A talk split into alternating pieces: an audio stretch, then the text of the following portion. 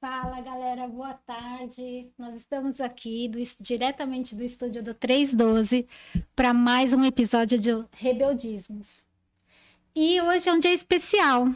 Hoje, este machado que está aqui está em minhas mãos e eu tenho aqui um convidado especial, conhecido como o cara do machado, o Barba, o cara que resolve as coisas, entendeu?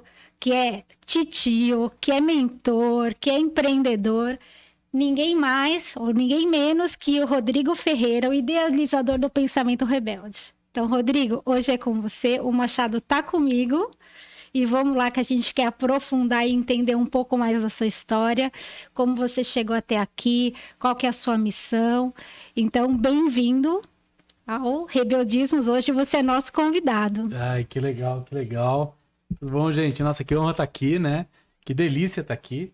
É interessante porque agora eu tô sentindo o frio na barriga que os convidados sentem, né? De falar assim, uau, e agora? Como é que vai ser, né? Falar de mim. Mas que legal, tô muito feliz da gente fazer esse episódio festivo aí, pra gente falar um pouquinho também de. Geralmente eu tô aí, né? Agora tá do outro lado, é uma experiência nova para mim. Legal, tô muito feliz. Então, eu vou fazer agora aquela famosa pergunta que rufem os tambores aí, 312. Tarará. Quem é Rodrigo por Rodrigo Ferreira? Legal. Bom, é, diferente da maioria das pessoas, acho que eu tenho muito claro isso, sabia?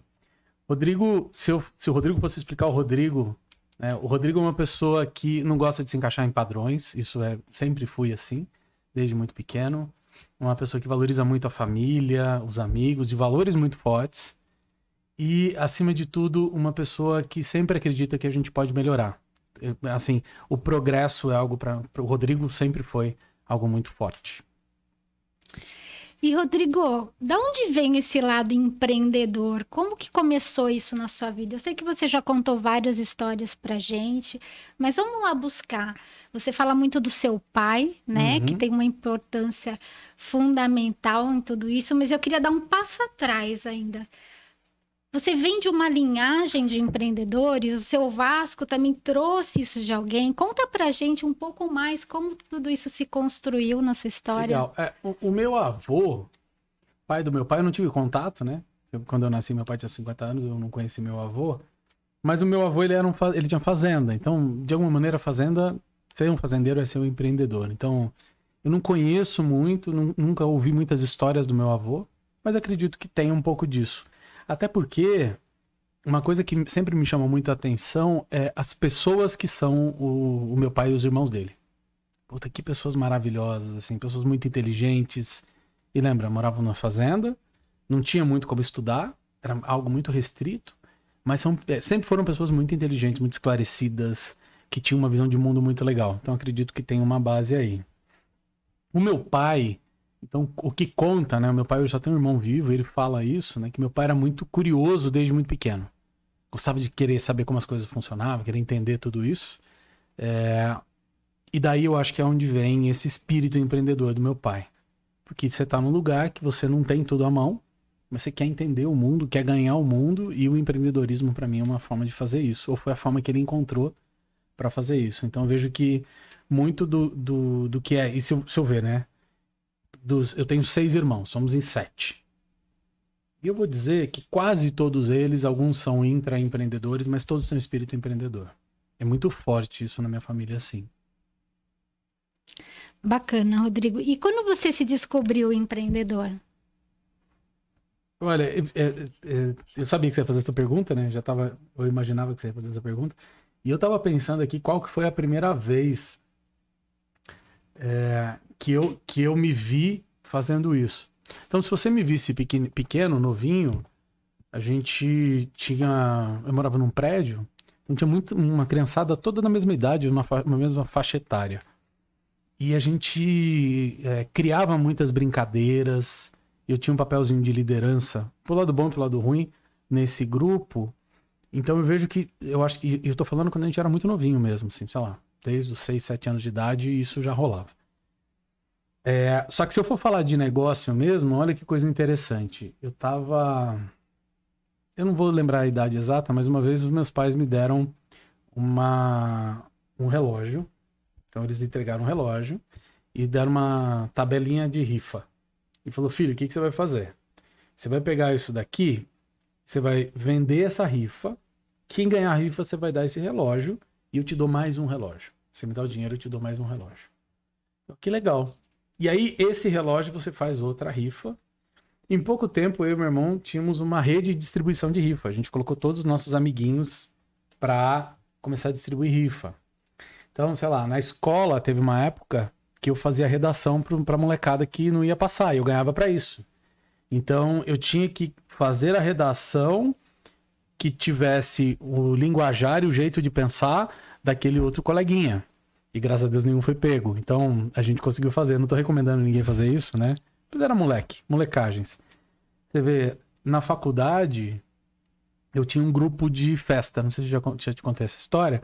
Mas a gente olhou, e é sempre essa forma de ver o mundo, né? Assim, eu engenharia na Unicamp. Engenharia não tem mulher. E a gente falava, cara, como que a gente faz uma festa para ter mulher? Porque, enfim. Aí a gente falou, então vamos fazer o seguinte: vamos criar a 1,99. Então a gente criou uma festa que chamava 1,99. Era uma festa open bar, que as mulheres pagavam 1,99 para entrar. Os homens pagavam 20, 30, depende do lote. Naquela época era até um pouco mais barato. E a gente conseguiu fazer festas da elétrica com mais mulher do que homem. Então, essa questão de é, empreender, de criar negócio, é algo que toda. Eu olho para minha vida inteira, eu tô sempre fazendo, sempre estive fazendo isso. E onde eu aprendi? Eu aprendi dentro de casa, né? Então, a referência, que é exatamente a pergunta que você fez, a referência mais antiga que eu tenho era quando eu era muito novinho e eu me lembro olhando o meu pai e minha mãe vendendo joia, semi-joia, que é o que eles fizeram grande parte da nossa vida. E eu ficava olhando como que eles faziam isso. Eu ficava ali só observando, observando, observando a maneira que eles tratavam as pessoas, a maneira que eles recebiam as pessoas, a maneira que meu pai entendia o que a pessoa queria, gostava, não gostava, e eu ficava só olhando aquilo. Ali para mim foi a escola. Foi ali que eu aprendi a fazer tudo isso. E Rodrigo, é claro, né, sempre pelo seu discurso que essa questão da curiosidade, da inquietação, do pioneirismo veio muito do seu pai. Eu acho que essa é uma das grandes marcas que ele imprimiu em você. E a sua mãe? Boa. Qual foi a contribuição que a sua mãe deixou? Puta pergunta maravilhosa. O meu pai, é... quando eu era muito novinho, então o meu pai viajava, né? Ele, ele ia fazer. Então ele enchia o carro de coisas. Teve uma época que eram lá. É... estátuas assim de bronze que fazia. Ele, ele saía para vender. Então ele levava, enchia o carro, levava e ficava meses fora, um, dois, três meses fora. E quem ficava com a gente era minha mãe. Só que o que, que acontecia? A gente estava numa situação muito difícil de dinheiro, estou falando, eu deveria ter 3, 4, 5 anos de idade, é, nesse período. E a minha mãe, sabe, ela não deixava que a gente sentisse isso. A minha mãe criava brincadeiras e coisas com a gente o tempo inteiro, com aquilo que a gente tinha. Então, eu não esqueço um dia que a gente tava, eu tinha menos de 5 anos, e a gente queria pipa, papagaio, né, para empinar. E a gente não tinha dinheiro para comprar lá o papel de seda, enfim, assim. O que, que minha mãe fez? A minha mãe pegou uns bambus e ela fez uma pipa com um saquinho de compra, sabe o saquinho do Carrefour? Puta, e destruiu. E foi a pipa que. Eu lembro que a minha pipa quebrou e ela não saía do, do, do ar. E a molecada toda pirou com a pipa. A minha mãe tem um papel essencial. O meu pai era o cara da ideia a minha mãe é, era muito da execução. Então, muitas das ideias do meu pai ao longo da vida, a minha mãe estava ali atrás, falava para ele, falava o como, ele apropriava aquilo, mas ele era o cara da linha de frente que falava, que inspirava todo mundo. Então, o que eu faço, eu vejo muito dos dois, tá? Eu sei que eu falo muito do meu pai, mas eu vou dizer, é, tem muito da minha mãe.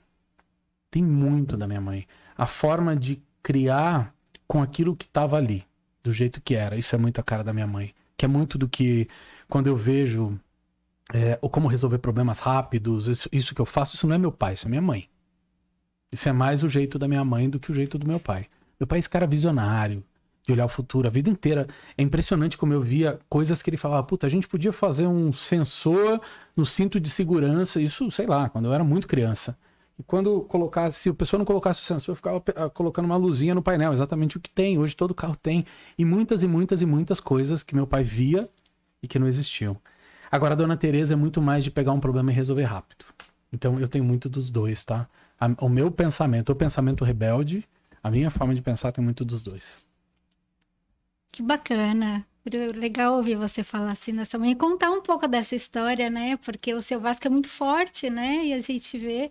E eu sei que ela tem um peso importante aí, uma influência importante também, né? É, e ela, às vezes ela sofre isso, até deixar o um recado para ela, né? Para dar as honras. Porque Dona Teresa, né, mãe? Ela reclama muito sobre isso. Às vezes ela sente um pouco, nossa, a ideia era minha. Tô, muitas das ideias foram minhas e eu não recebi nenhum crédito.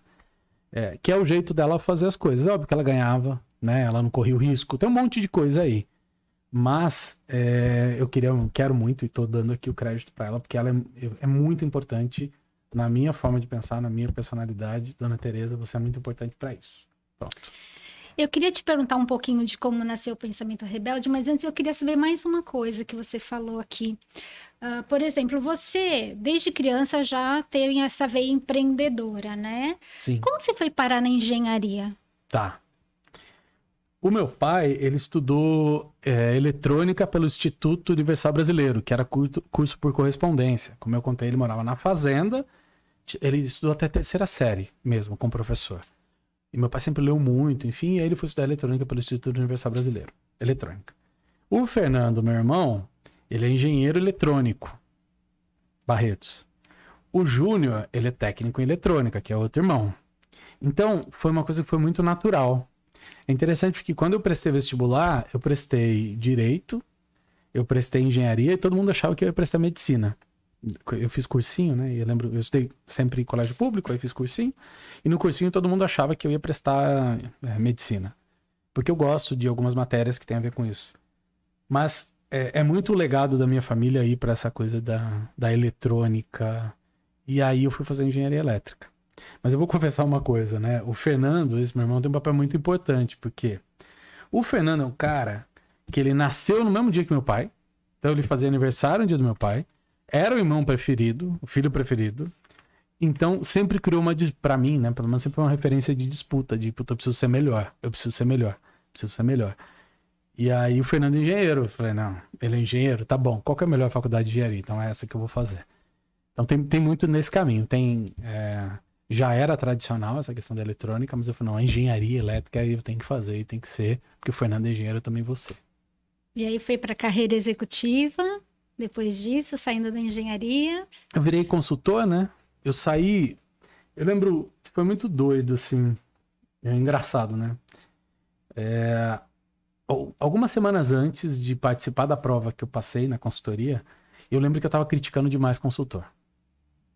Por quê? Porque a gente sabe que é uma carreira que trabalha aqui no desgraçado, não sei o quê, e não era o que eu estava vivendo naquele momento. Pelo contrário. A faculdade foi um momento que eu curti muito a faculdade. Enfim, eu, né, eu dançava forró, dava aula de forró, fazia essas festas, como eu falei, tinha iniciação científica, adorava a faculdade. É, mas meu pai teve câncer a primeira vez. E foi um momento que eu falei, cara, eu tinha, eu tinha uh, um convite de pegar a minha iniciação científica, transformar no mestrado, doutorado e desenvolver um produto. Na época. Só que isso demandava tempo. E eu vi esse convite da, da Everest, que é a consultoria que eu participei, na, na época ela chamava MR Consulting, e eu fui participar do processo seletivo e eu acabei entrando. Então, naquele momento eu tinha na cabeça fazer essa outra carreira, mas quando eu bati e eu, a necessidade, né? Não sei o que, que vai acontecer, enfim. Eu falei, não, meu pai é doente. Eu falei, não, eu preciso, eu preciso acelerar. E aí eu fui para consultoria. Fiquei em consultoria cinco anos, saí da consultoria fui para outro lado da mesa, então fui ser um executivo de tecnologia. É, depois que eu saí, aí eu, eu fui é, criar minha própria empresa de consultoria. Enfim, tem toda essa história. Aí, depois disso tudo que veio o Pensamento Rebelde. E como nasceu o Pensamento Rebelde? Como que isso surgiu? Então, quando eu vendi, então, só dar um passo atrás, né, que eu passei rápido aqui, a minha empresa, eu criei uma. Eu virei sócio de uma empresa que a gente poderia falar que é uma consultoria boutique. Uma consultoria bem pequenininha, focada, com poucos clientes, com serviço de bom valor agregado. E quando o cara me chamou para ir para lá, ele me chamou para criar uma prática de Salesforce, de tecnologia. Então, eu fui para essa consultoria para fazer isso.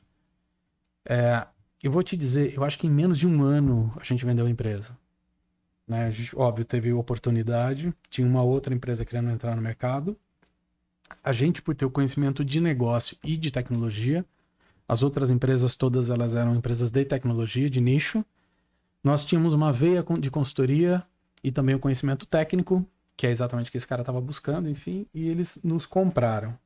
Então eu virei sócio dessa empresa, virei sócio de uma multinacional. Então essa empresa tinha no, a sede ficava na Colômbia, tinha no México, a gente tinha a empresa aberta nos Estados Unidos, mas a gente não tinha operação, era só para transação financeira. Aí tinha no Brasil, no Peru e no Brasil, no Peru, é, no México e na Colômbia. Hoje tem na Argentina, tem outras. Bom, aí foi, eu virei sócio dessa empresa, fizemos a fusão, botamos o negócio para funcionar. Só que chegou uma hora que aquilo já não estava mais me preenchendo. Eu não. Enfim, tem questões, uma série de questões, coisas aconteceram, que eu falei, puta, eu não quero mais esse negócio para mim. Eu vendi. Quando eu vendi, eu decidi tirar um. Falei assim, eu vou ficar um tempo sem trabalhar. Né? Eu, eu passei muito rápido a minha história, mas naquele momento em que meu pai ficou doente e que eu assumi uma postura de eu preciso acelerar, eu trabalhei que nem um camelo, tá? É, as pessoas que conhecem não sabem o quanto a gente trabalhava. Eu lembro do meu primeiro grande projeto na consultoria, que a gente trabalhava é, sábado, domingo, enfim, trabalhava todo dia até 11 horas, meia-noite.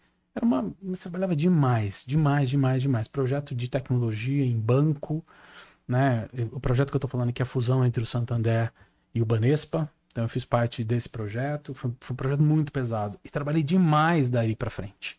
Demais. Eu gosto muito de trabalhar. Uma coisa que me preenche, entregar, fazer, ver acontecer, lidar com pessoas, ver as pessoas crescerem. Adoro isso.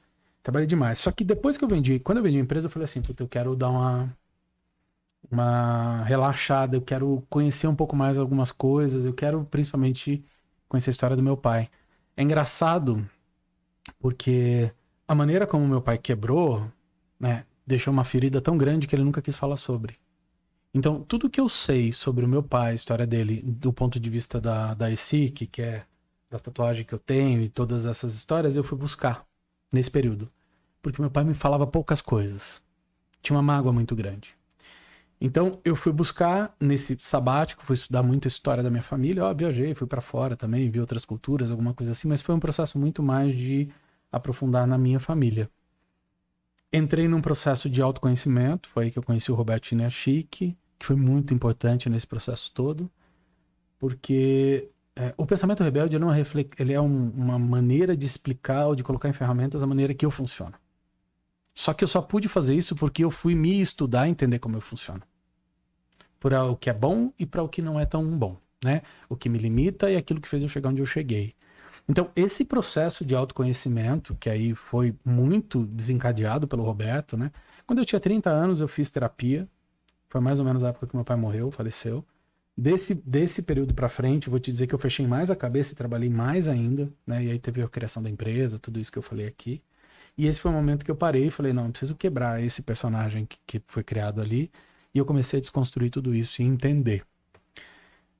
Aí fiz vários processos com o Roberto e é, teve uma vez que o Roberto convidou para ir para o Vale do Silício, São Francisco, nos Estados Unidos. E a gente fez uma, uma viagem lá e era muito legal, porque era viagem conhecendo o Vale do Silício e depois tinha o Roberto decodificando como ele via as coisas, a cabeça das pessoas e tudo mais. Quando acabou isso daí, e aí eu falei, puta, cara, eu quero ir muito ir para essa linha de é, inovação, criatividade, aquilo estava borbulhando em mim. E eu chamei o Maurício Benvenuti, você sabe quem é, né? No meio de uma das conversas, eu falei, Maurício, eu queria estudar alguma coisa que eu, eu tenho, tenho a possibilidade de ficar um pouco mais. E ele falou, cara, tem uma professora em Stanford, chama Sally Domingues. A mulher é sensacional de criatividade, a mulher, todos, ele falou, todos nós já fizemos, enfim, e eu te recomendo fazer o curso dela, que chama é, Adventurous Thinking, né? Pensamento aventureiro. Eu fiz o curso dela e falei, puta, cara, é isso. Porque o curso dela me ajudou muito a entender o, como eu criava as coisas que eu criava, como é que funcionava o meu jeito de pensar. E, obviamente, aí eu peguei essas ferramentas e tudo isso que eu estudei com o Roberto, tudo que eu fui aprendendo de como eu funcionava, daquilo que era bom ou ruim, mais essas ferramentas aqui, foi daqui que nasceu o pensamento rebelde. E eu ia te perguntar isso, Rodrigo, exatamente porque eu te conheci já nessa sua nova versão, né? De Pensador Rebelde. Mas eu, quando via, cheguei a ver fotos suas antigas, é até difícil reconhecer, né? Quem era o Rodrigo. É, depois na edição a gente coloca é. para ver, né? Naquele formato executivo mesmo, né? E neste mundo executivo, e eu também fui assim muito preconceituosa, existe uma crença, né, de que basta você conhecer do seu negócio e entender de números que você vai ter sucesso. E quando se fala de autoconhecimento, de energia, tem um preconceito muito grande. Você também tinha esse preconceito? Tinha. Foi difícil para você fazer? Eu sei que o estopim foi essa questão emocional em que envolve o seu pai, mas como foi? Você teve rejeição? Você abriu de cara? Ou era aquele tipo de coisa assim, eu vou fazer, mas não vou falar para ninguém? Tinha, tinha. Teve, teve, acho que e tem até hoje. Hoje para mim é muito tranquilo. É, mas teve bastante, assim. Como eu falei, a primeira vez que eu fui fazer terapia eu tinha 30 anos. E é muito doido, porque para mim terapia era coisa de pessoa que tem problema. E é, né? Terapia é tratar um problema. Mas todos temos. E aí não é porque eu finjo que eu não tenho, eu não olho, que eu deixo de ter. Mas naquela época eu tinha esse preconceito muito forte, assim, muito forte. Eu fui um adolescente bem explosivo, rebeldinho mesmo, tá? Bastante, assim. Eu, eu, sempre fui um cara do bem, enfim, fui criado na igreja. Não é que me envolvi com droga, não, mas às vezes fazia umas loucurinhas, bebia pra caramba, saia dirigindo e, e coisas desse tipo. Então, eu, eu, tinha uma forma de pensar é, e eu explodia muito, é muito explosivo, assim. Então, muitas vezes eu ouvia, ah, você devia fazer terapia, minha mãe tentava falar, eu falava, não sou louco, pá. Então, tinha um preconceito muito grande. Quando eu fui com 30 anos, é, eu não contava o que eu estava fazendo. Eu falava que eu tinha uma consulta. Eu fazia, eu, eu acho que era quinta-feira, na hora do almoço eu fazia. E aí, com o pessoal que trabalhava comigo, os amigos, eu falava, vai ter uma consulta hoje. Não falava porque era, olha só. Né? É, eu vou dizer, né, Elizabeth Ventura, que foi a minha. Ventura Julião, que foi a minha terapeuta, e essa mulher mudou a minha vida radicalmente. Radicalmente. Porque ali eu comecei a entrar num processo de autoconhecimento absurdo. Assim. Foi, foi. Ela sempre falou, né, que, sei lá, um, um mês de sessão com a gente, meu com ela, tinha uma conexão absurda. Ela falava, Rodrigo, o que está acontecendo com a gente um mês acontece comigo no paciente um ano, dois. Mas porque tinha uma conexão muito, não sei. Foi um negócio divino, assim. Foi muito legal. Mas eu não contava para ninguém. Quando eu entrei nesse negócio do Roberto, entrei nesse negócio do Roberto meio de gaiato também. Não fui para isso. Eu ainda fui, o Arthur Chiniachik, né, que é o filho dele, até fala. Ele lembra a primeira reunião que eu cheguei ainda no personagem. De terninho, eu tinha uma bolsa da Coach lá, de, de couro, que eu comprei nos Estados Unidos, sabe? O padrão. Né? Padrão, padrão. Então eu ainda cheguei assim lá. Eu só desconstruí tudo isso realmente nesse processo, que foi um processo que chama Up, né? Que eu nem tem mais do Roberto. E ali eu consegui abrir, quebrar essa casca e, e me permitir ser quem eu sou. Né? Então, o Roberto fala isso, o Arthur fala bastante também, assim. A gente vê um ser humano hoje, não um executivo. E aí, Márcia, foi natural. Por quê? Porque as pessoas viram a mudança no Rodrigo. Não foi porque eu falei, não foi porque eu evangelizei, porque as pessoas viram isso acontecer. E porque viram, começaram também algumas delas a buscar. Digo pessoas próximas, às vezes até familiar. E isso eu fico muito feliz. Porque não é porque eu fui falando, não, porque eu mudei. Eu mudei muito. E por eu mudar muito, as pessoas olharam e falaram: nossa, de repente eu quero isso também.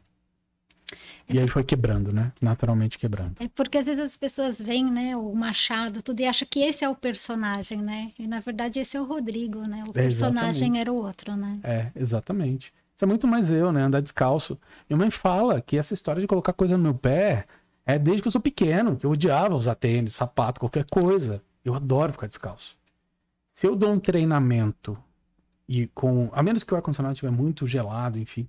Mas se eu tiver com o pé, alguma coisa no pé, meu pé começa a aquecer demais. Eu passo mal até. Chego a passar mal, mas me dá algum mal-estar. Não é, não é uma coisa que foi lá, ah, você tira o sapato porque você quer aparecer, não, eu tiro o sapato porque sou eu, cara.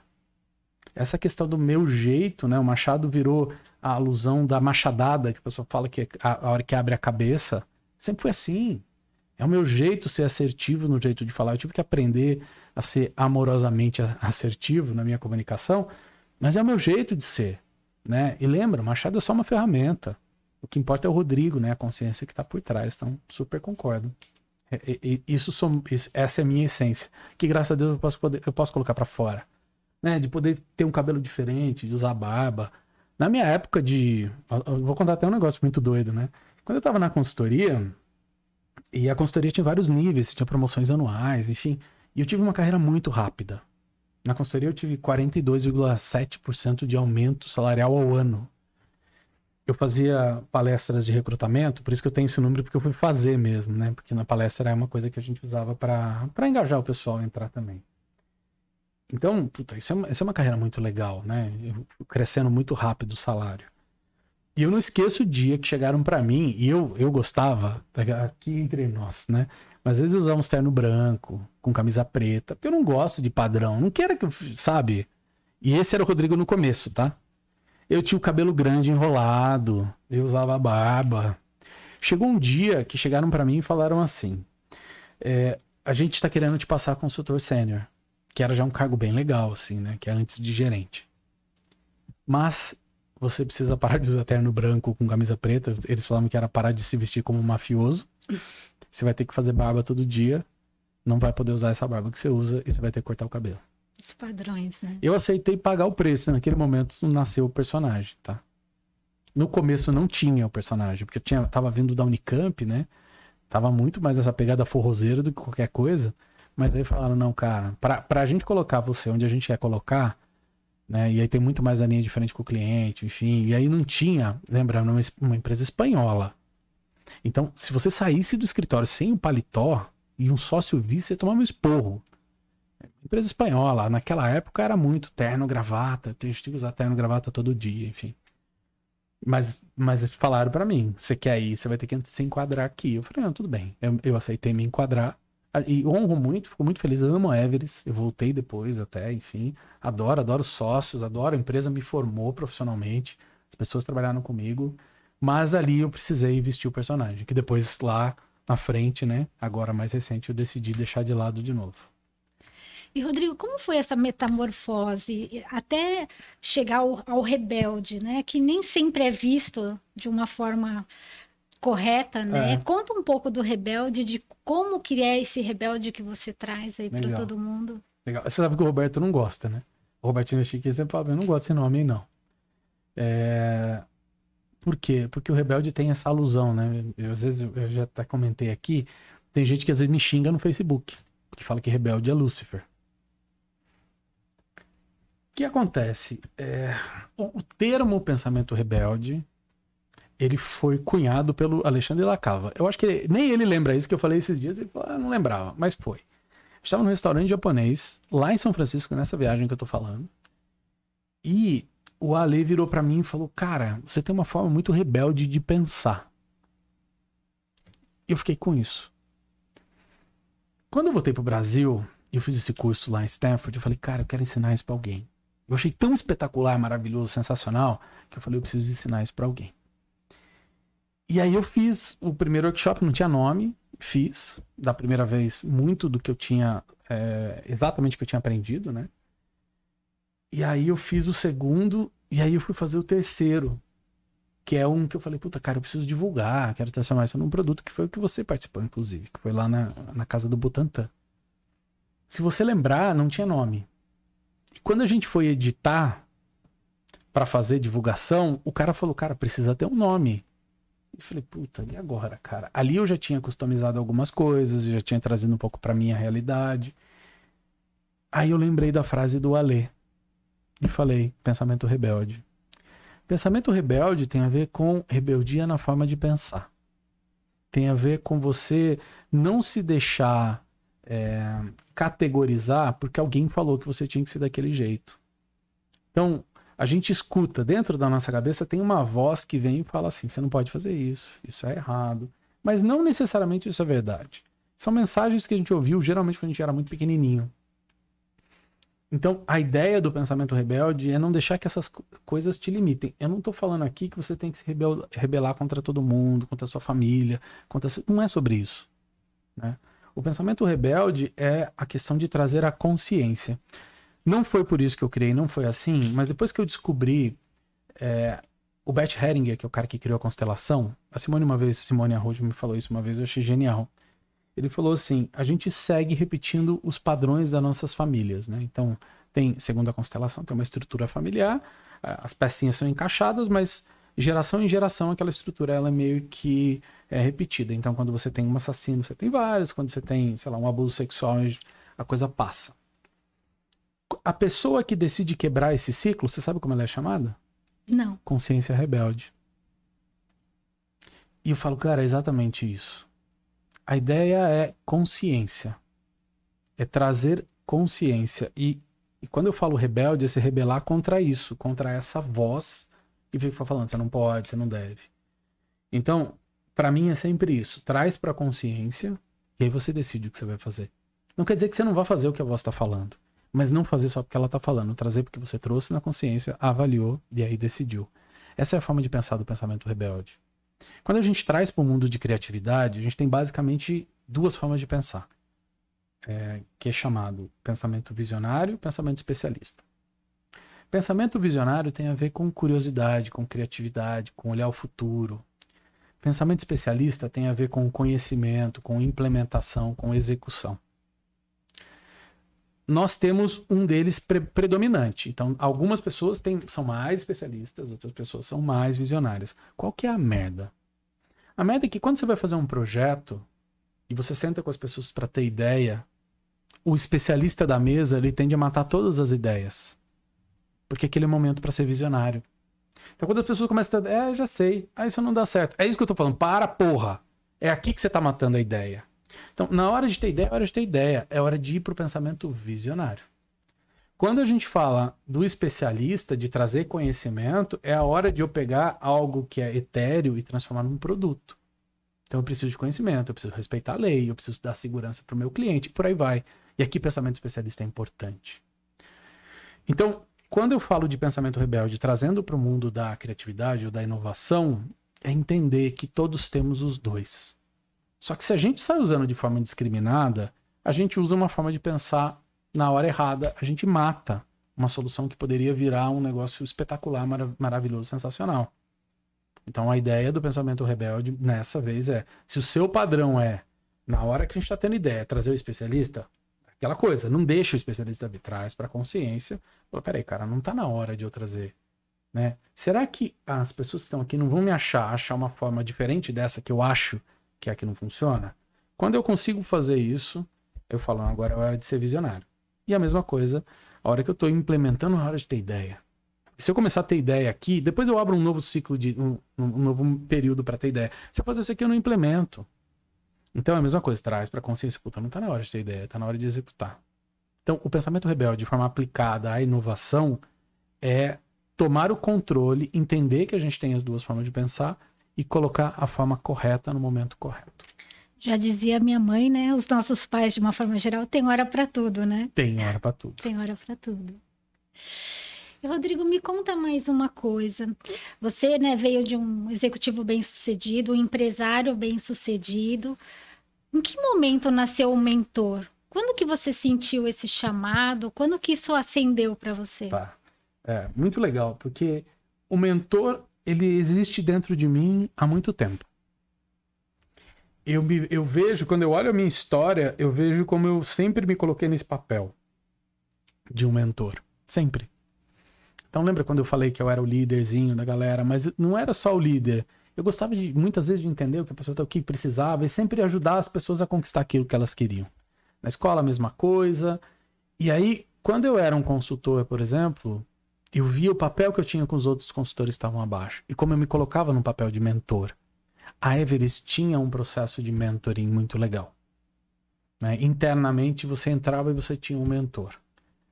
E eu lembro que o primeiro mentor que, que eu tive eu não gostei, eu, enfim, não conectava, aí me colocaram outro cara como mentor que eu adorei o, papel, o que ele fez e eu vi quanto foi importante para mim. Naquele momento materializou para mim o que é ter um mentor e quanto foi importante para poder crescer rápido. E eu vi que eu fui fazendo muito isso. Então, se você vê, por exemplo, quando eu tinha a minha própria empresa, a maneira que eu interagia, o que eu lidava com a galera que era mais próxima comigo, era um papel, era uma mentoria. Então, quando eu fiz, quando eu criei a mentoria do Pensamento Rebelde, é, é muito louco, porque muita gente falou: Nossa, você nasceu para isso. Eu faço isso há muito tempo, só que não com esse nome. Então, ali foi o momento em que eu falei: Não, eu criei um produto, a mentoria do Pensamento Rebelde. Mas olha, mas eu, eu vou te dizer que esse jeito de fazer, eu sempre fiz assim. Já faz muito tempo que eu faço assim. Eu não sei se tem a ver com com o, o, o, como que eu fiz. Tem uma coisa muito interessante né, na minha vida, que às vezes eu falo, puta, eu acho que é até injusto com os outros. O meu pai, ele casou e teve lá, hoje eu tenho quatro irmãos, né? E depois três, então somos em sete. Seriam cinco e quatro. Nasceram nove, né? Mas eu lembro que de muito pequeno, eu ficava olhando os meus irmãos e reparando muito o que, que dava certo e o que, que não dava. Então, eu tinha eles como mentores para mim. E eles facilitaram muito o meu caminho, cada um de um jeito, né? Então o Fernando era um empresário. Se você olhar tudo que eu gosto de fazer, eu tenho uma referência deles, eles foram os meus mentores. Então, filmes, o gosto que eu tenho por, por, por filme, por arte, o Júnior. A questão do empresário, Fernando. A questão de cozinhar, receber, Sônia. A questão de dançar, Jaque. E são os quatro. E é muito claro, porque eu, eu tinha essa figura do mentor e eu tive na pele esse negócio de acelerar tudo que eu queria por ter uma referência muito legal. Então, eu acho que como eu vivi isso muito, eu naturalmente eu comecei a, fazer a mesma coisa para aqueles que queriam. E fui fazendo, né? E até o momento em que eu falei, não, agora você é um mentor. Mas eu me vejo como mentor já há muito tempo. E para quem ainda confunde as coisas, Rodrigo, qual que é a diferença de um mentor e de um coach? Tá. Tem, tem, três, tem três que o pessoal, se você me permitir, eu vou até colocar o terapeuta no meio. Posso? Por favor. Tá. O terapeuta, ele trata alguma coisa. Então a pessoa tem um problema, tem uma dor, tem uma dor emocional, então tem algo a ser tratado. Então o terapeuta ele vai naquela dor e trata. Né? Pode ser físico, né? Sei lá, fisioterapeuta. Tá tratando, né? Psicoterapeuta. Então o objetivo dele é ir lá e tratar essa dor, né? Resolver isso. O coach, ele é um cara que, um bom coach, eu não sou coach, tá? Então muita gente acha que eu sou coach. Não sou. Respeito muito e tem coaches maravilhosos. Inclusive eu, tô, eu quero, eu venho procurando um coach, eu quero ter um coach, tá? Então, super respeito. Mas o coach é assim, você, de, ele, você define um caminho, o coach te ajuda a chegar naquele caminho. Ele não tem por premissa te falar, faça isso ou faça aquilo. Ele vai te provocar a pensar, vai usar as ferramentas do coach para te ajudar a chegar lá vem da questão do treinador, né? Então ele vai, ele é o cara que vai te ajudar, te impulsionar, te dar força para você chegar onde você quer. O mentor, ele é alguém que já passou por isso. Então o mentor ele sabe o caminho porque ele já trilhou. Então, algumas pessoas falam assim: "Ah, Rodrigo, eu queria que você falasse de família, de relacionamento". Eu já ouvi muitas vezes falam: "Não, cara, nem casado eu sou. Eu não posso falar disso. Não é a minha praia. Se eu fosse um coach, eu poderia ser um coach de relacionamento. Eu sei que é estranho, mas é verdade. Né? Se, se eu usasse as técnicas puras, eu poderia ser. Agora, para ser um mentor, eu tenho que ter passado por isso. Como eu criei a empresa, vendi empresa, veio investidor de fora, nananana, trabalhei como consultor muito tempo. Então, são áreas que eu, que eu estou habilitado a ser um mentor. Né? Como fazer projetos de consultoria e usar criatividade, transformar isso em solução. Isso é o que eu sempre fiz. Depois, ó, como abrir uma empresa, como vender. São coisas que eu falo. Isso aqui eu posso ser um mentor. Agora, tem outras que eu já não, não posso ser, porque eu ainda não trilhei. Depois que eu trilhar, depois que eu aprender, depois que eu tiver sucesso, que eu me sentir uma referência naquele assunto, aí eu posso ser um mentor. E Rodrigo, o autoconhecimento ele vai tirando várias camadas, né? E a gente vai se descobrindo e se modelando o tempo todo. Em que momento você entendeu assim o que você faz e por que você faz? Se você pudesse definir o que você faz hoje, o que, que você faz? O que, que você entrega? Qual que é o, o, o seu entregável para quem trabalha com você, para quem tem a sua mentoria, para quem uh, participa dos seus cursos? O que, que, o Rodrigo entrega? Uma coisa que me dói muito é quando eu olho para a história do meu pai. Sim, é, tem uma frase, né? que é, eu lembro quando a gente estava entrando em São Paulo e, e, meu pai começou a chorar, eu estava no banco de trás e eu estava olhando ali, eu vi ele chorando E meu pai falou assim: é, era pra eu estar entrando aqui de Mercedes BMW. Se, se as coisas tivessem dado certo, não era pra gente estar passando perrengue, a gente tá passando. Coisas desse tipo. Isso me marcou muito. E eu vejo que isso é o que me move. Assim, é, se eu puder, ninguém que estiver perto de mim, ou que estiver no meu alcance, vai chegar nessa situação, que é a situação de não chegar onde ela poderia. Onde ela. O que, que as pessoas ganham quando estão comigo? Elas ganham conseguir onde elas realmente querem, encontrar o lugar delas, ir para o lugar delas. Eu estou falando, mais uma vez, de negócio. Então, as pessoas querem criar uma empresa. Então, vamos criar uma empresa. É óbvio, isso é muito legal, né? E faz parte. E é uma das coisas que me encantam. Então, a pessoa passa na mentoria, depois ela fala, mudou minha relação com meu filho, mudou a relação com meu marido, mudou, mudou minha forma de ver o mundo, isso é maravilhoso. Mas a, o, o meu grande objetivo é que as pessoas consigam chegar onde elas quiserem, onde elas merecem. Óbvio, tem, tem uma série de questões aí, né? Mas é, é muito isso. Eu não quero que as pessoas fiquem vivendo abaixo do potencial delas. Né? Então, é muito isso. Quando eu vejo que as pessoas falam assim, você me ajudou a quebrar minha, a minha. quebrou minha cabeça. Né? Naturalmente. Eu vou contar. Tem um cara de Sorocaba, acho que você conhece, o Alexandre, né? Semana eu fui lá, semana passada, junto com a Luísa, amigo. E, e aí eu entrei lá e o cara tá com uma loja, tá ficando linda de móveis. O restaurante, ele tá lançando um restaurante novo. É, e aí o cara chegou e falou pro Luísio, que tava junto, falou: Isso aqui tudo aconteceu na minha vida depois que eu conheci o Rodrigo. Né? Eu ajudei o cara a acreditar nele mesmo, acreditar que ele pode ter permissão para aquilo, ter permissão para ter sucesso, ter permissão para crescer, ter permissão para ter dinheiro. E aí eu olho hoje e eu vejo o brilho no olho da família dele quando eu chego lá, seja a mãe dele, o pai, os filhos, a esposa, o carinho que eles têm por mim. O Luiz fica falando assim, nossa, cara, você tem moral aqui, não sei o quê, ah, ah, brincando, né? Mas é, é sobre isso, né? É sobre quando você pega uma pessoa na família que tem um papel importante, no caso, né, ele é o arrimo, tudo, eles todos trabalham juntos, é mais importante ainda, né? E você é, reposiciona isso para o lugar que a pessoa realmente poderia estar tá e não está porque acredita, que não pode ou que não deve. Você coloca ali, você muda a vida dela e da galera inteira que está em volta. É sobre isso. De todo o sistema, né? É. De todo o ecossistema. Mas, Rodrigo, antes de fazer a próxima pergunta, eu queria aproveitar aqui e falar, você que está assistindo a gente agora ou que vai assistir depois, se você ainda não está seguindo o nosso canal, né? Segue aqui, se inscreva no nosso canal, ative as notificações. A gente produz conteúdo dia, semanalmente, né? Muito conteúdo para você receber sempre tudo que a gente produz.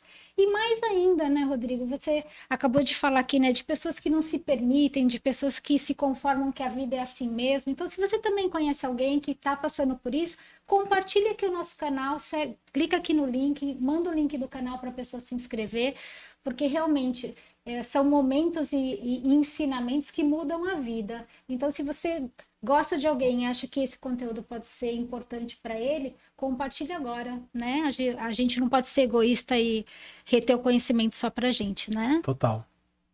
E é, é eu queria também falar para a pessoa que está aqui assistindo, né? Tudo isso que a gente faz aqui tem método. Então, eu sou engenheiro. Então, a minha cabeça é sempre como é que eu transformo no método, como é que eu transformo no método. Então, é, tudo que eu estou falando aqui dá para ensinar através, ou eu ensino através de um método, tá? Então, não é algo, ah, mas é, não, é método. Tem um caminho, tem um caminho para seguir e, e, que eu preciso, pra, como, como isso é um negócio para mim, eu preciso ter um nicho, né? Eu preciso direcionar para um grupo X de pessoas. Mas qualquer pessoa que quer empreender pode usar esse método para chegar onde quer. Então é algo muito poderoso, né? Tem, tem conhecimento maravilhoso, muita coisa do Roberto, isso que eu falei do. Mas a ideia aqui é exatamente essa: tem um método, um começo, meio e fim, para você poder chegar ou criar o que você quiser. Então, bora lá, Rodrigo. Agora vamos começar a falar de outras coisas. Está tudo muito bonito aqui, né? Vamos começar agora. A gente está muito prato de restaurante, né? Que a gente tira foto só do prato bonito. Uhum. Uh, a gente sabe que quando as pessoas uh, pensam em empreender, Empreender não é fácil e dá muito frio na barriga. E muitas pessoas passam a vida inteira e não conseguem tomar essa decisão. Então eu queria te perguntar o seguinte: a pessoa nasce empreendedora, tem que nascer empreendedora, ou é uma coisa que pode se construir? Cara, eu, é, Interessante, que, que né? Eu, eu acho assim, em- empreender é um estado de espírito, é uma forma de ver o mundo, né? Eu, eu, eu nunca tinha pensado por esse lado, mas pensando aqui agora, eu acho que todo mundo nasce empreendedor. Por quê? Porque a forma como a gente nasce, então eu digo, todo mundo nasce líder, todo mundo nasce criativo. Então, se todo mundo nasce líder, todo mundo nasce criativo, todo mundo nasce empreendedor. Mas nós não somos educados para isso. Então, o nosso sistema de ensino ainda é um sistema de ensino que foi criado para produzir pessoas em massa para a indústria, né? É- É exatamente isso. Então, não é do, não é natural, não vai ser natural que a escola ensine a empreender. Tem pessoas que vão pensar, a gente sabe, né? A gente tem o Janguier Diniz lá com êxito e tá sempre é, olhando para isso para tentar estimular o empreendedorismo, mas naturalmente o, o empreendedor ele não sai quando entra aqui na máquina de moer carne do nosso processo educacional. Estou falando educação em casa. As pessoas falam, ah, você tem que procurar estabilidade, você tem que comprar casa, você tem que guardar dinheiro, você tem que não sei o quê, estuda matemática, estuda português, não sei o quê, ah, faz faculdade. É isso que a gente escuta. Isso é anti-empreendedorismo. Eu entendo, tá tudo bem, esse é o valor social, mas isso de alguma maneira vai fazendo com que a criatividade, a liderança e o empreendedorismo vão se fechando, né? As pessoas vão suprimindo tudo isso. Bacana. E o que, que não pode faltar para empreender, Rodrigo?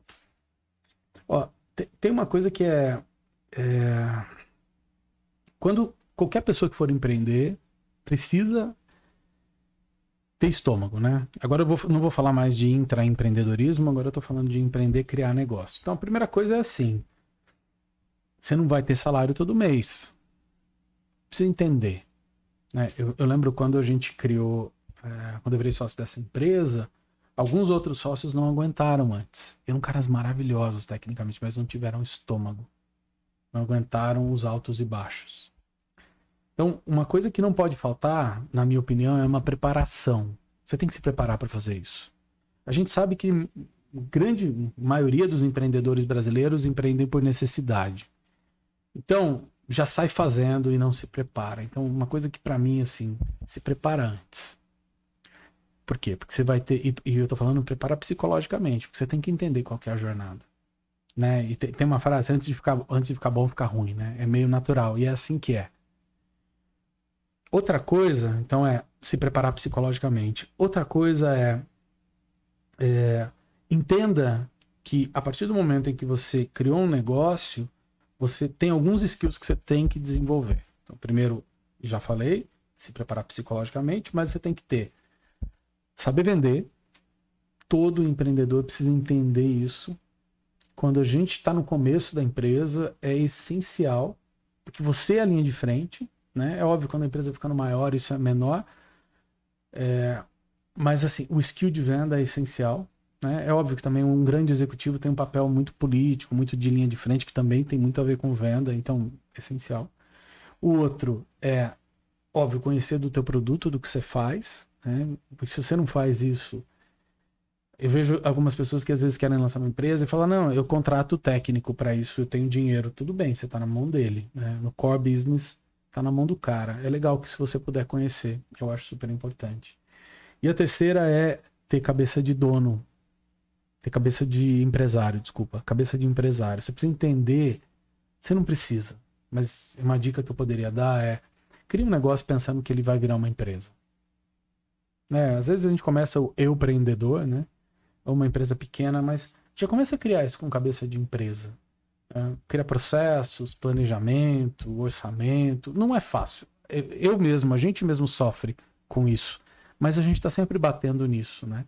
Porque senão acontece uma coisa que é a pior coisa que pode acontecer. O empreendedor vira empregado, ele vira escravo do negócio dele.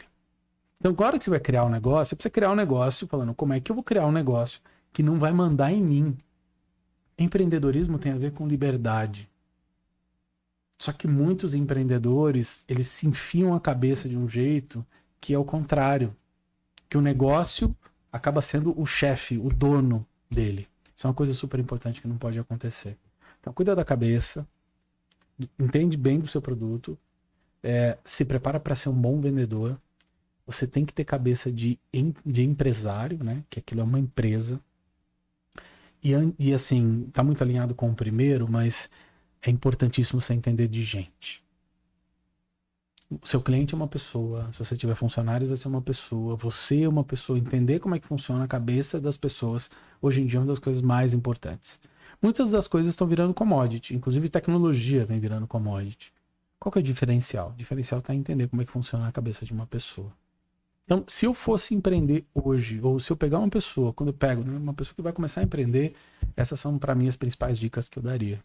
É óbvio, tem um monte de coisa prática que ele falou assim: separa dinheiro, guarda dinheiro, saiba que o seu fluxo de caixa não vai ser constante, vai ter momentos que vai faltar dinheiro mesmo. né? Tome cuidado, porque é, a gente vê muitas vezes, eu já errei disso também, de por você não esperar amadurecer, né, o tempo para que o negócio realmente cresça, você não insistir naquilo, faz com que você, é, por- por, esse medo, você perde uma oportunidade de ficar gigante e vai para um outro negócio. Então tem gente que faz isso, né? Que começa a empreender no negócio, fica um ano, dois, ah, não deu certo, já vai para o outro. Então, cara, espera, insiste, aprende, acredita em você. Eu ia te perguntar exatamente isso, né, Rodrigo? Porque a gente vê muito aquela metáfora, né? Que o cara vai cavando vários poço, né? poços e que ele tá quase lá e ele começa um novo, começa um novo. Mas aonde é o limite? Como que você trabalha na sua cabeça da, da persistência para teimosia? Olha, é, é- é- é uma pergunta, não é fácil de responder. É, para isso eu não tenho um método, tá? E eu lembro até, isso é uma coisa que a gente perguntou pro, pro Janguier Diniz, ou foi pro Eugênio, enfim, para um grande empresário semana passada. Eu estava no evento e foi feita essa pergunta. É, te- tem uma coisa que eu acho que é.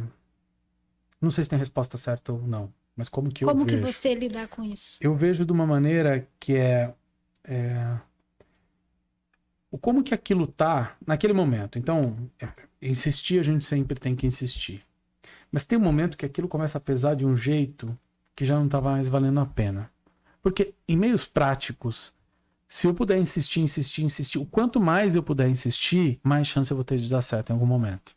É só ver a história de todo mundo que tá estourado aí no YouTube. Quantos, quantos anos essa galera ficou comendo capim para hoje estar estourado, né? Pra- é, ficou anos comendo capim para estourar do dia para noite. Então, é, para mim, é assim, tem que insistir o máximo possível, porque uma hora vai dar certo. Se você fizer isso que eu tô falando, estudar, vender. lá. Agora, tem um momento ali que, tá, que fica pesado, pode ficar pesado demais. Então é aquela pergunta, né? Como é que isso tá aqui para você? Dependendo de como tiver aqui para mim, eu acho que tem um momento ali que quando é, aquilo tá me custando muita coisa, emocionalmente, principalmente. No final do dia é sempre emocional, né? Emocionalmente, aquilo tá começando a me fazer mal. Acho que é o momento que eu falo, não, agora tá na hora de ir para outra coisa. Tá na hora de desistir, ou, enfim, a palavra desistir não é legal. Então, uma coisa que eu venho tentando fazer hoje é: e se ao invés de eu desistir, eu pivotar? O que acontece é o seguinte, mas se você está alinhado a um propósito, se eu falei aqui que eu acordo todo dia porque eu quero colocar as pessoas nesse lugar, né, que é o lugar de é, que elas não vão porque elas acham que elas não podem, que elas não devem, por aí vai. O caminho para chegar lá, ele pode ser um pouco sinuoso, mas eu tô sempre indo para o mesmo lugar. Então, se eu tô conectado com o meu propósito, se eu tô fazendo aquilo que realmente é o que meu coração manda, eu não vou desistir, eu vou ajustar a rota. É isso que eu ia falar. Isso Testar é uma coisa que é mais- possibilidades, né? Então, pivotar vem do termo, né? Do, do- você tem um pivô e você muda aqui, mas você mantém aquilo que te segura, né? O pivô. Vem do termo do pivô americano do, do basquete, que ele gira em torno dele mesmo. Mas a ideia é essa. Então, é, ao invés. Eu não acho que eu vou desistir. Por quê? Porque eu tô falando de algo que é muito profundo para mim e é algo que me completa. Então pode ser que hoje eu esteja fazendo de um jeito, amanhã eu vou estar fazendo de outro, amanhã eu vou estar fazendo de outro, mas eu não vejo como desistência, assim como pivotagem carrego toda a experiência, tudo aquilo que eu aprendi e vou. Ora, não, não foi sempre assim na minha vida. Então, no passado, quando o custo estava ficando muito alto emocional, e aí eu tenho sintomas até físicos, né? e aí teve um momento que eu falei, não, cara, alguma coisa eu preciso fazer. Quando eu fui para o processo do autoconhecimento, eu fui entender que faltava nessas outras coisas essa questão do. Eu não tô querendo falar propósito para não ficar um negócio muito romântico, mas é isso, aquilo que realmente eu curto fazer, aquilo que realmente me dá tesão, aquilo que realmente eu faço Brilha de uma olho, forma né? natural, que brilha o olho. Quando eu achei isso aí, essa questão do desistir não é uma coisa que me preocupa mais. É, eu acho que a teimosia vai muito na questão de você insistir na mesma forma, do mesmo jeito, na mesma coisa e não se permitir testar outras possibilidades para chegar onde você quer chegar, né? É o cara que tá, tá sempre dando a mesma martelada, né, Rodrigo? É, E você tem que se permitir fazer movimentos diferentes se não tá funcionando e testando novas possibilidades, tem, mu- né? tem muito a ver com, com o ego, né? Assim, se eu tô conectado em fazer aquilo porque eu quero, né, sei lá, mudar a vida de alguém, não interessa muito pra mim o como, interessa mais o final. E aí eu acho que eu- isso é uma das coisas que dicas mais importantes para empreendedores, né? Se você tá muito apegado com o como, aqui tem um problema. Né? A gente sempre fala, o método hoje de criar soluções é um método baseado lá na startup enxuta, enfim, mas que é um- um conhecimento, uma forma de fazer que o Vale do Silício já fazia antes, mas que é muito mais por experimentação, por aprendizado, por iteração. Então eu faço o mínimo possível para testar hipóteses e por aí vai. Quando eu tô apegado ao produto, eu tenho uma tendência a ir para teimosia. Né? Eu acho que assim, eu tô mais é, apegado e defendendo minhas verdades do que estou defendendo aquilo que o caminho, né, o, o destino. Quando isso acontece aí tem provavelmente tem problema. Vejo muito isso. Eu já já incorri nesse erro, que foi investir uma puta grana para montar uma plataforma de tecnologia. É, e aí quando eu comecei a mostrar essa plataforma para algumas pessoas, essas pessoas contestavam essas pessoas contestavam a- aquilo, elas queriam mudar. Ah, mas para mim não funciona, eu queria um pouco diferente. Paraná, paraná, paraná. Qual que foi o problema dessa história? Esse investimento todo, quando as pessoas começavam a pedir, eles acabavam comigo, porque a plataforma já estava pronta. E isso fez eu começar, e aí entrar nessa questão da insistência, porque eu não não, mas é isso aqui que é. Não, cara, não é o que eu preciso. Então, uma forma de não fazer isso ou de resolver é, começa pelo problema que você está resolvendo, pela dor do seu cliente. É isso que é importante. Eu não gosto da frase de apaixone-se pela dor do seu cliente. Não. Apaixone-se pelo problema do seu cliente. Não, para com isso. Eu não sou apaixonado por um problema. Eu tenho que me apaixonar por resolver aquele problema, né? O comando que eu estou dando pro meu cérebro é meio torto, né? Então eu nunca vou resolver aquele pessoa apaixonado pelo problema, o que, que eu vou resolver? Então a ideia é muito essa se ou como não isso, como não acontecer isso. Você tem que estar conectado com isso que você está resolvendo. Eu chamei de propósito, eu chamei do que eu gosto de fazer, do tesão, seja o que for, né? Mas é isso. Quando eu estou conectado com o destino e não com o caminho, é muito mais é muito mais difícil de eu bater nessa questão da existência. Agora, né? tem, tem um momento que eu tenho que falar, chega de perder e joga fora. E aí vai para cada um. Para mim é muito na, na questão do custo emocional, não é nem um custo financeiro. Tá? Quando tá me custando muito ali, eu já falo, pronto, deixa pra lá. Rodrigo, eu, eu entendo, né, e pelo que eu ouço das pessoas, que uma das maiores travas para as pessoas darem o salto para empreender é o medo do fracasso, né? E até como lidar com isso. Você já fez alguma coisa que deu muito ruim, assim? Ah, conta um pouco pra gente se você já teve essa vivência, e como você lidar com isso, porque as pessoas, na verdade, deixam de tentar por, no- por ter medo de fracassar e assumir as consequências disso Legal. tudo. Quando eu, quando eu saí, né, e fui abrir minha própria empresa, é, eu fui para um caminho, vamos lá, na consultoria, eu prestava consultoria para grandes empresas, grandes projetos. Ainda no modelo, né, que a gente desenhava, processo, como que ia funcionar, estratégia. Depois eu implementava isso. Quando eu fui para a minha empresa, eu repliquei esse mesmo modelo, projetos grandes e por aí vai. Quando você está indo para, quando você está trabalhando com uma empresa, existe um- algum grau de certeza do que tem que ser feito. A empresa define isso. E aí tudo bem, você vai e a gente implementava isso.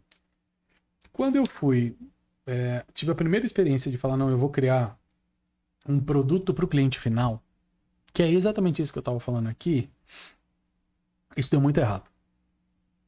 Porque eu tentei fazer com aquela cabeça. E eu fiz com a cabeça de, né, a gente traz as verdades dentro da empresa, não é a melhor maneira de fazer também. E hoje em dia as empresas estão quebrando isso, graças a Deus. Que jogou-se muito dinheiro fora com isso. Mas a empresa joga muito dinheiro fora e tá tudo bem, tá dentro do que tá orçado, tá dentro do que tá planejado. Mas nesse caso não tava tudo bem, porque era o nosso dinheiro. Foi um dinheiro bem grande aqui, foi bastante tempo investido. E não deu certo. Não deu certo. Eu, eu assim, tinha pessoas próximas junto comigo, né? Até família junto. A gente criou uma super expectativa e, sabe, falei com um monte de gente, falei apaixonado da minha ideia.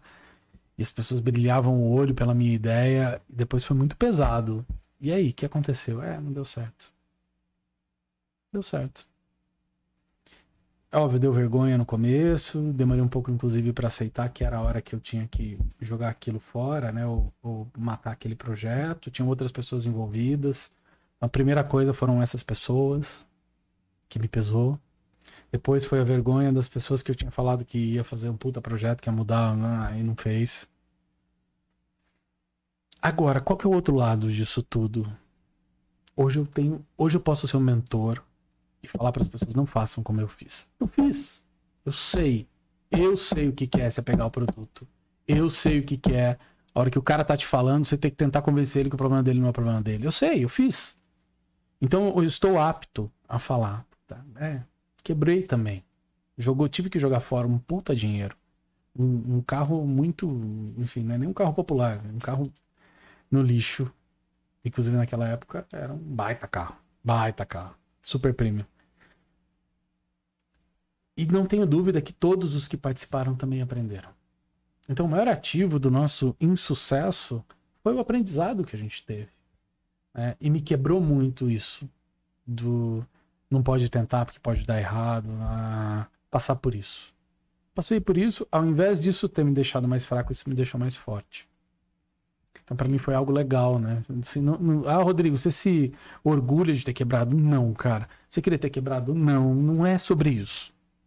Mas eu passei, aprendi e isso me deixou mais forte para não passar de novo. Eu não quero passar pela mesma vergonha, eu não quero envolver as pessoas. Por aí vai. É um aprendizado, né, Rodrigo? Total. Porque eu vejo duas questões. Ou as pessoas têm medo por conta do fracasso, ou elas uh, ficam esperando ter a grande ideia, a ideia genial para empreender. O que, que, você pensa disso, Rodrigo? Tá. É, foi, foi, duas das coisas, né? A gente achou que a gente teve a grande ideia, a ideia genial. E, e, e o meu, né? O, o, que ferrou tudo foi isso, no final do dia. A nossa ideia era muito boa. A, a teoria por trás era forte, era embasada. Mas, o que eu fiz, principalmente, foi transformar aquilo numa verdade absoluta. E investir demais. Né? Investir em tudo, é, investir em tecnologia, em processo, em coisa. Depois, quando eu coloquei na frente, as pessoas falaram que não era exatamente assim, ferrou. Hoje em dia, e é, a experiência mostrou, né? E aí é muito legal. E hoje em dia eu digo, mesmo pra, quando eu faço projetos para grandes empresas, é assim que eu vou sempre tentar fazer, porque ainda tem empresa que não quer. Mas a ideia é: e se? Mesmo que eu ache que eu achei a ideia genial, e não tem problema se você acha que sua ideia é genial. E é legal que você acha que sua ideia é genial. Você precisa acreditar na sua ideia. Ela tem que te motivar. Tá tudo bem. Ela tem que fazer você seguir. Mas na hora de implementar é que está o segredo. Então, a primeira coisa é, se você acha que você tem uma ideia genial, tá tudo bem, mas na hora de implementar, tem caminhos para você implementar gastando pouco tempo, pouco dinheiro e correr pouco risco. Né? Não entrar naquele apego do produto, esse tipo de coisa. E aí você vai ajustando a sua ideia. E aí você vai descobrir que na vida como ela é, que a sua ideia genial não era tão genial assim. E que você vai, ao longo do caminho, descobrir. A gente sabe que a grande maioria das startups que estouraram não estouraram da mesma forma que elas nasceram. Elas não ganham dinheiro do jeito que elas foram pensadas no primeiro momento. A ideia genial não foi o que elas o que fez elas serem quem elas são, sim essa forma de executar. Então hoje eu já estou muito mais na pegada de eu sei onde eu quero chegar, eu sei o problema que eu resolvo, que me dá tesão, isso aqui que eu estava falando, e eu entendo que a ideia genial eu vou encontrar no meio do caminho. Não quer dizer que eu não tenha que criar ideias ou hipóteses, mas eu não me apego a elas como grandes verdades absolutas. O que, que eu entendo? E aí essa é a maior dica que eu poderia deixar para qualquer pessoa aqui que quer empreender. É na jornada. Quem vai te falar realmente isso está resolvendo o meu problema, eu gosto, é o teu cliente.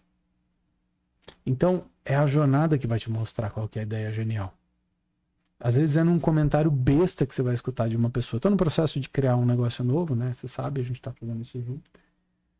E eu tô vendo como nas conversas com as pessoas que estão lá, sentindo a dor, elas estão me dando o que eu preciso.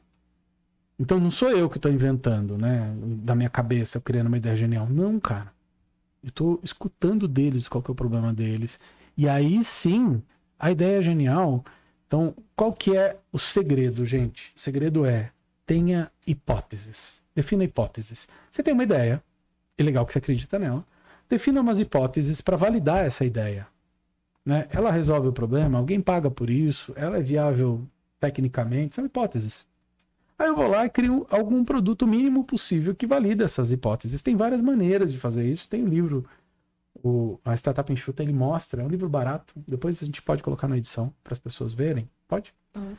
É, e lá ele fala, fala, exatamente qual é esse processo, mas aí você valida, aí você fala, essas hipóteses são certas, essas aqui não, eu revejo. E aí eu vou. E aí eu vou ajustando a minha ideia. E nenhuma dúvida que, por isso que eu falei, se eu ficar muito tempo, né, olhando para aquela mesma coisa, resolvendo aquele mesmo problema, em algum momento a ideia genial vem. Se eu puder insistir, né, persistir, sem que isso vire o grande, a grande diferença entre persistir e transformar nessa questão da, como que você chama? Você falou de é persistir, insistir, né? Teimosia. Teimosia. Quando que é teimosia? É teimosia quando eu tô falando, eu sei, eu tenho a solução, e aí eu vou entrar na teimosia. Como que eu não entro na teimosia? Entra no, nesse processo. Hipótese e validação, hipótese e validação. Eu tenho uma ideia, claro que eu tenho. Mas o que vai me dizer se ela é genial ou não é o cliente.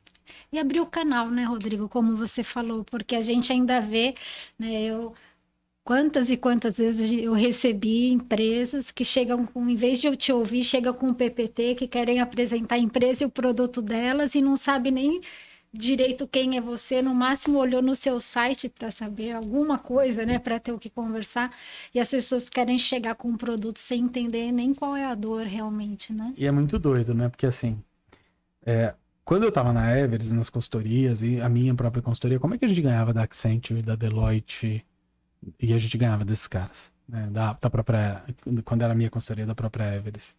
Porque a gente tinha um processo no processo de vendas que era exatamente isso essas consultorias todas chegam com um pacote. Elas têm serviços, e eu entendo porque elas têm uma escala gigantesca.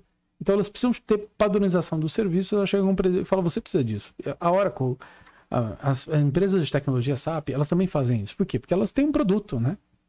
O que, que a gente fazia que era genial? A gente fazia uma reunião com a pessoa, anotava tudo que essa pessoa falava, e no final do dia eu entregava para ela aquilo que ela tinha falado para mim que ela precisava. E a gente batia grandes consultorias, né? Quando eu fui para Horizonta, que, é, que foi a consultoria que eu fui sócio, eu abri o escritório do Rio de Janeiro, território do Rio, né? E o primeiro projeto a gente bateu a Deloitte.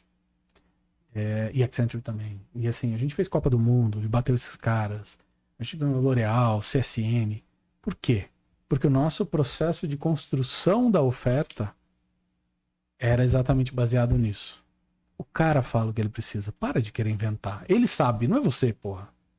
O que a gente precisa, que é o que a gente fazia, tem o técnico, uso ferramenta, uso tecnologia para resolver o problema dele. Mas é tudo customizado ao que você precisa. Esse era o segredo do que a gente fazia. E a gente fazia. Na Everest a gente era chamado Dream Teams da Everest, né? O Dream Team, porque a gente fazia números, vendia projetos tanto assim, a gente era tão pequenininho, né? É, a Everest era muito focada em telecom e banco, e nós éramos de outras indústrias. E a gente era um time pequeno que fazia muita coisa, porque a gente tinha esse método de fazer.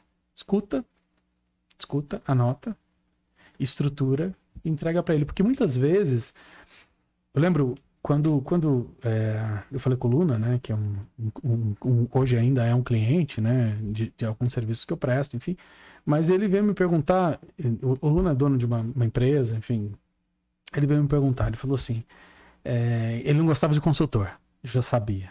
Não, mas você sabe, você não sei o que, né, você vai resolver o problema. Eu falei, Luna, o negócio é o seguinte, cara, o seu negócio, quem conhece é você e sua empresa. nenhuma dúvida que as soluções estão todas aí. O que falta é método para a gente conseguir transformar isso em algo, né, em um produto, para a gente dar espaço para que as ideias tenham ali o terreno fértil para elas florescerem, para depois a gente transformar isso num produto, que é o que eu faço. Mexer na cabeça das pessoas, ajudar as pessoas a retirar, extrair isso delas. Agora, o conhecimento está ali. E isso sempre funcionou muito bem. Você acha que passa por um processo, muitas vezes, também de decodificar o que ele precisa? Total. Rodrigo? As pessoas não sabem, e é isso, né? Então, às vezes as pessoas não sabem o que elas precisam e elas não sabem como resolver. Apesar de elas terem todos os insumos, os insumos estão com ela. Então, é, não, é, não é tão simples decodificar, tá? Eu acho que é algo que a gente aprendeu, ou foi natural, enfim, mas nem sempre é tão, tão simples de decodificar. A pessoa te fala, porque a pessoa está no meio do problema. E ela fala de uma forma meio confusa, né? Ela te, não te dá uma informação extremamente estruturada. Em especial, tem uma coisa também que é, que é importante de pontuar. Eu sempre falava isso para os meus consultores, funcionários, né? Eu sou engenheiro, eu tenho um pensamento estruturado. Eu penso um, dois, três, quatro. Nem todo mundo pensa um, dois, três, quatro. É quando você pensa, pega uma pessoa muito criativa, ela pensa quatro, três, dois, um ao mesmo tempo, ela aquilo está tudo girando na cabeça dela, não é estruturado. Então, decodificar o que a pessoa precisa, apesar dela estar tá te falando, ajudá-la a estruturar na cabeça dela é um, é um primeiro desafio. E depois, né, é, é estruturar a solução de uma maneira que essa pessoa entenda, porque as pessoas é muito isso, né? Hoje todo o conteúdo de tudo que você quiser está na internet. A dificuldade é como que eu estruturo isso? O que, que eu assisto como? Eu assisto, faço o quê e por aí vai. Então, é, é, muito esse o segredo, né? Decodificar o que a pessoa precisa, entregar o caminho para ela, né? O quanto mais mastigadinho, quanto mais ali passo a passo, mais fácil ela conseguir resultado depois. Bacana, Rodrigo. Acho que eu tenho só mais uma pergunta, depois queria te fazer uma provocação aqui. O que é sucesso para você, Rodrigo? Que a gente ouve é tão relativo, né, o sucesso para cada pessoa. Para você, qual que é a sua definição de sucesso?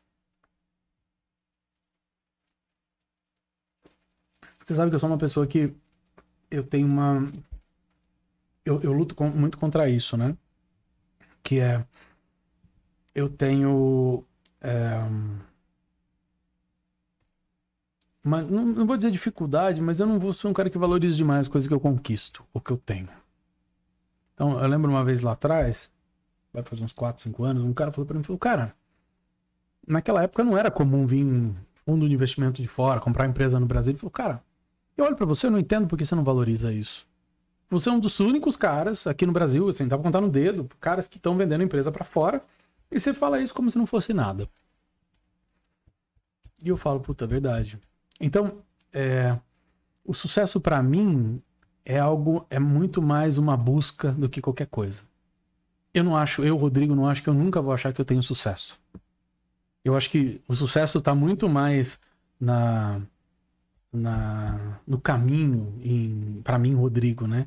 Em aproveitar o caminho, em, em ter uma jornada legal, em estar tá legal, né? E ter pessoas junto comigo, enfim, do que necessariamente. Eu não acho que sucesso é algo que eu cheguei lá. Entende o que eu tô falando?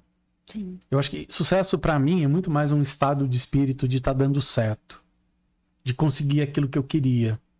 Então, da forma que eu penso na minha estrutura, sucesso é muito mais isso. É mais um, um, um, processo do que algo que chegou e já era.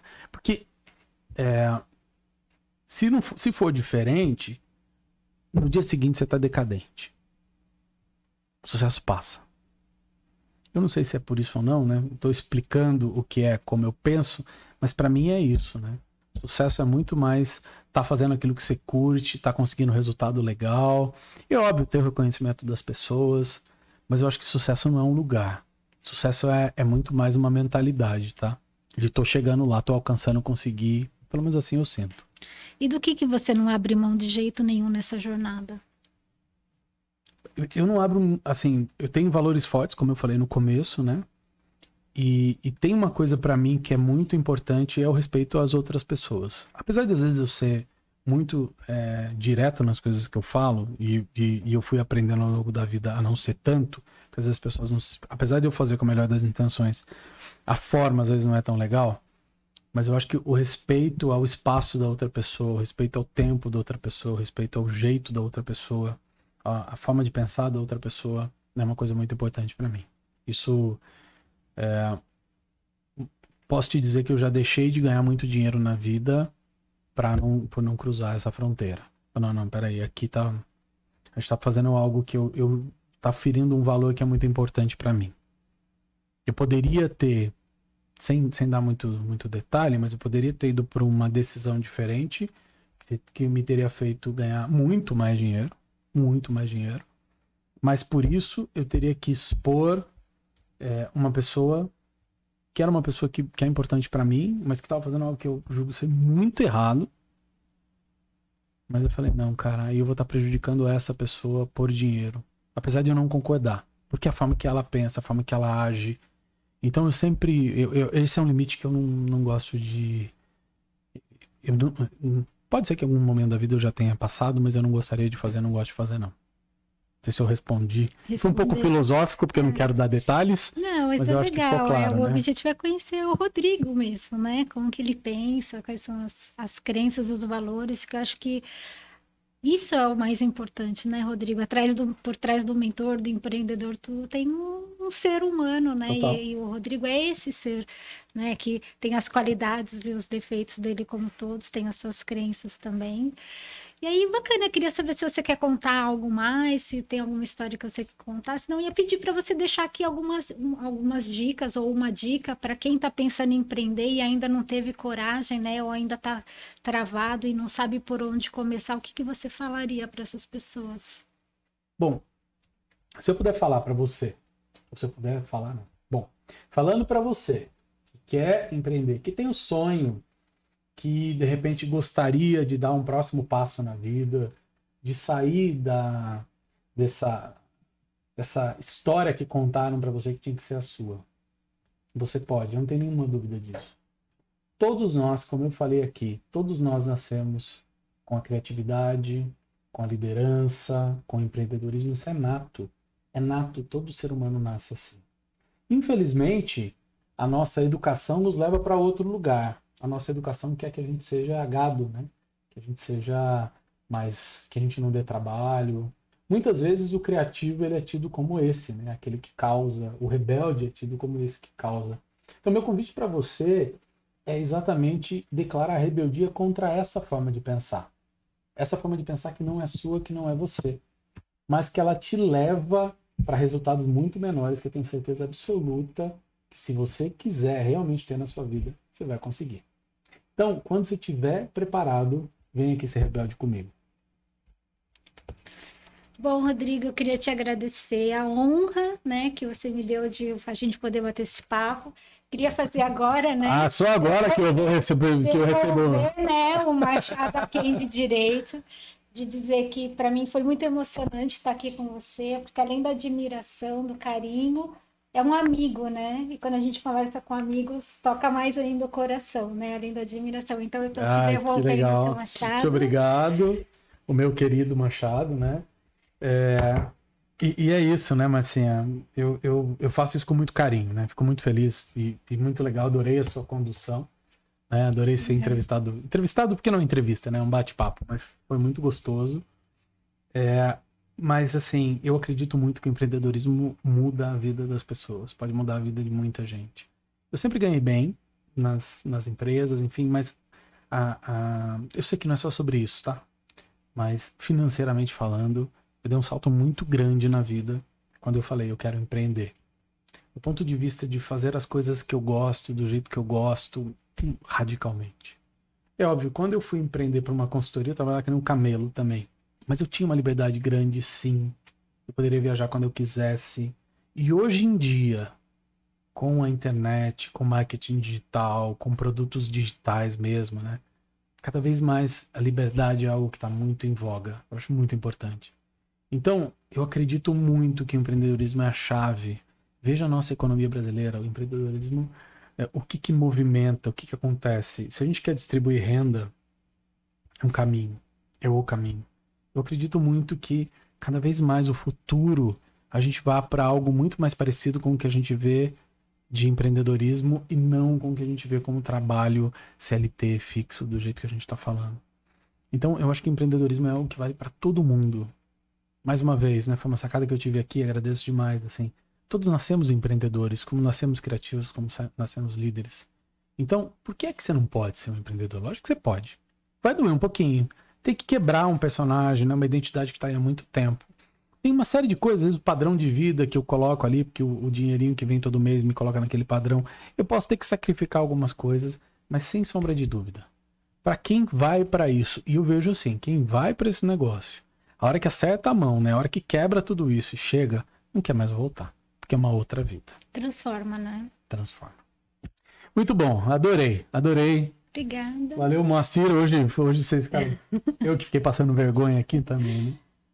Então, boa tarde, né? Até mais para todos, para quem vai nos assistir. Obrigada aí ao Moacir, né? Mais uma vez a 312 com a gente nessa empreitada.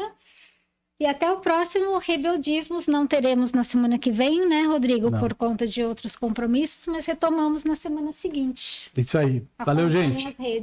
Valeu, valeu, valeu. Beijo. Tchau, tchau.